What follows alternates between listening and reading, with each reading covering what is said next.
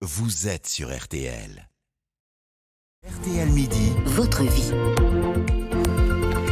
Votre vie, effectivement, car l'info, c'est aussi ce qui fait votre quotidien. Et aujourd'hui, vous le savez, c'est une journée spéciale sur RTL puisque la rédaction se mobilise pour répondre à, à toutes vos questions sur la réforme des retraites. Je vous rappelle que vous pouvez aussi les poser au 3210 à partir euh, de 13h et vous êtes déjà nombreux à l'avoir fait par mail. Bonjour Nerissa Emani. Bonjour, c'est Vous avez relevé le courrier de la boîte mail de la rédaction et vous vous êtes plongé dans cette réforme des retraites pour répondre à, à toutes les questions. On commence avec celle de Vincent.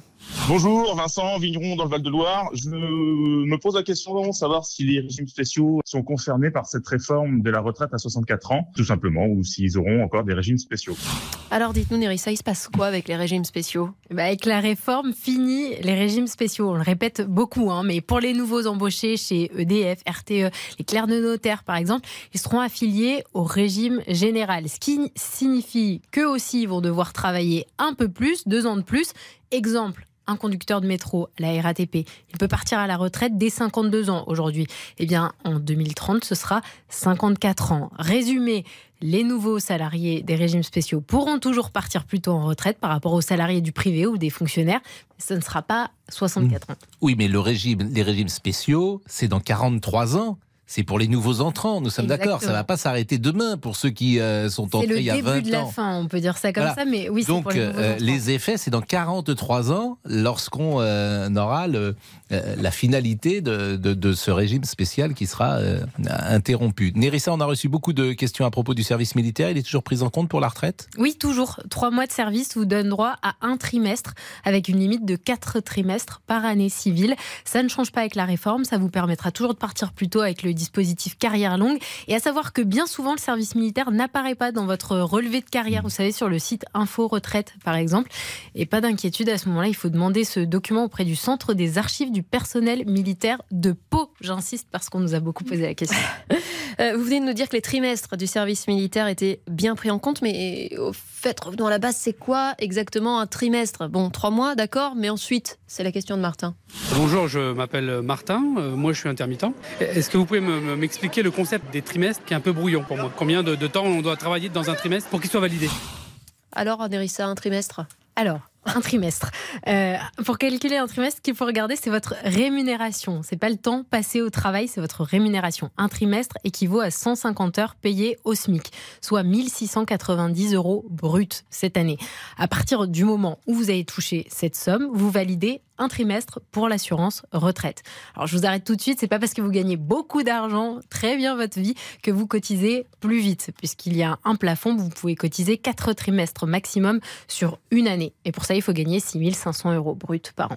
Autre question de Romain, je le cite, je suis né en 1964, j'ai une carrière complète en tant qu'agriculteur. Avec la réforme, à quel âge puis-je partir à la retraite? Alors, si vous êtes né en 1964, vous pourrez partir à la retraite à 63 ans en 2026 pour avoir la pension de retraite la plus, la plus élevée. Là, il faudra avoir cotisé 171 trimestres, soit deux de plus qu'aujourd'hui.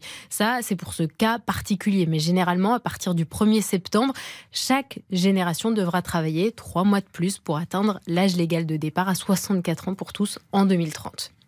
Euh, Nerissa, on a annoncé euh, hier sur RTL que le chiffre des naissances était le plus bas observé en France depuis 1946.